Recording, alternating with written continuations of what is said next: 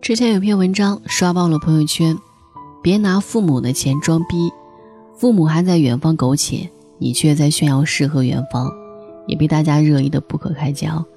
至少我们有一点应该达成共识：你要你的远方可以，但你必须得努力，至少要配得上父母几十年如一日的含辛茹苦。昨天在论坛上看到一段话：读初三时，我特别喜欢网游。因为旷课太多，老师让我请家长。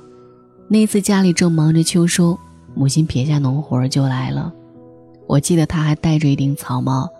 老师当她的面给我讲了沉迷网游的害处，也提到了游戏中的装备。临走，母亲就问我：“那些装备你是不是放宿舍了？我先拿回家，你在这儿好好读书。”当时看到这句话的时候，我就不争气的哭了。他感慨：“我曾暗自埋怨过父母只是一介农民，现在想来，我的努力配不上父母的艰辛。其实我也看哭了。父母恩大，不管你是在教室里挑灯苦读，还是在网游世界里通宵鏖战，父母都在为你奔波劳碌。”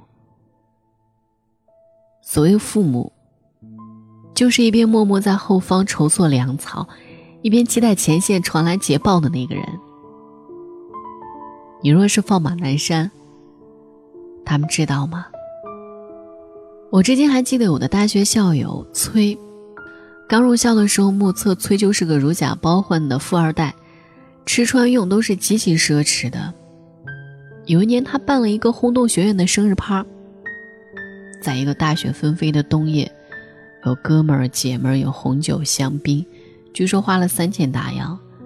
在那个年头，这是一个很豪的数字。崔的挥霍还不止于此。毕业的那一年，同学们纷纷去北上广深实习的时候，独独他一人去了彩云之南，带着小女友在大理闲逛。后来差点连毕业证也没混到手。如果不是崔欠了许多钱。如果不是父亲来学校替他还债，谁都不知道，崔的父亲就是一个煲汤养鱼的农民。那一年发了洪灾，血本无归。大灾之年，他却用父母的血汗钱办了豪华的夜宴。我们也读过不少这样的鸡汤文章。儿女只有活得自在。才能不辜负父母的苟且。去你的自在，上你的努力配上父母的艰辛，这是伦常，好吗？是的，父母不可以炫富和哭穷，但总有一天，你要让孩子渐渐明白生活不易。我有个朋友是证券公司高管，父母都在鄂西农村。他从小随着舅舅在城里读书，在那个实行接班制的年代，一个只有农村户口的孩子寄居在机关大院，本身就是一种卑微的存在。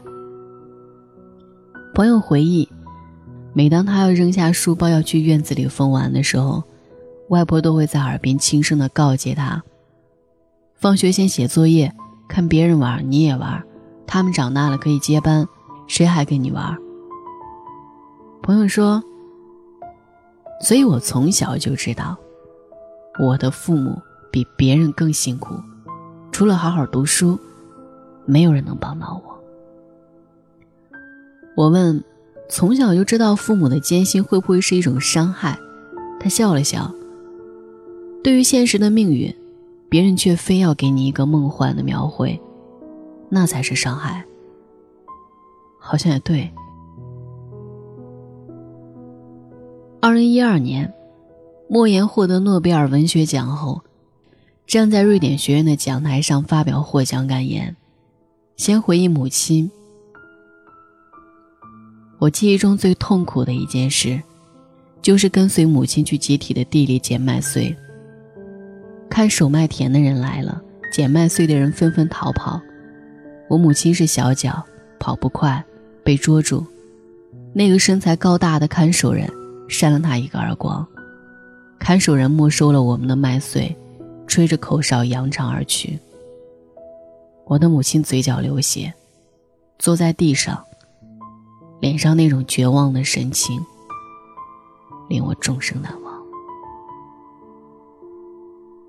没有人问过莫言，为什么要在殿堂之上先讲农妇母亲的故事？也许大家都懂，莫言就是想告诉世界，他所有的努力，都是为了配得上母亲的艰辛。晚安。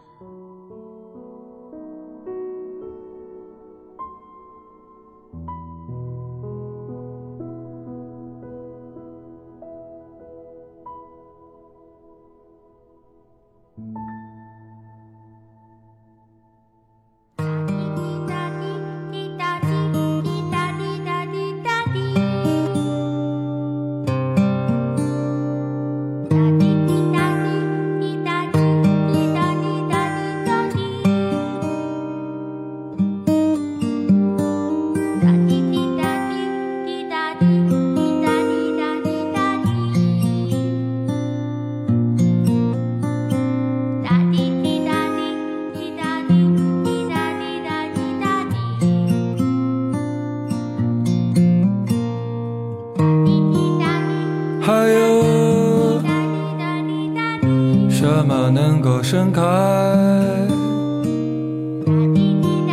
你知道，我一直很乖。我们的过去是一片稻田，还有什么值得期待？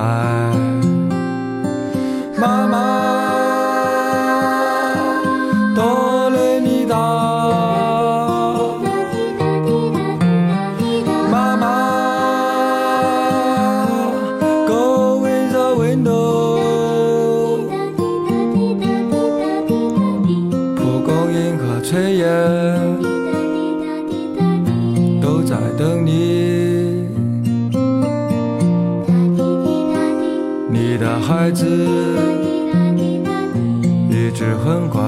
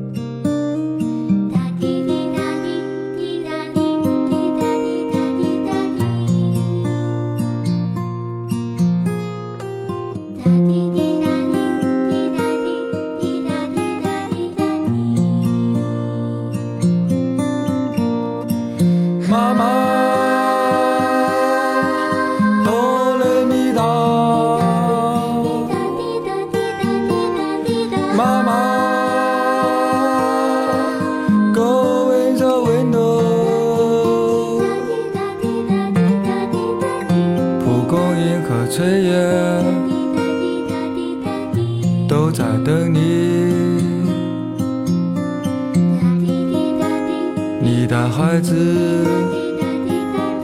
一直很乖。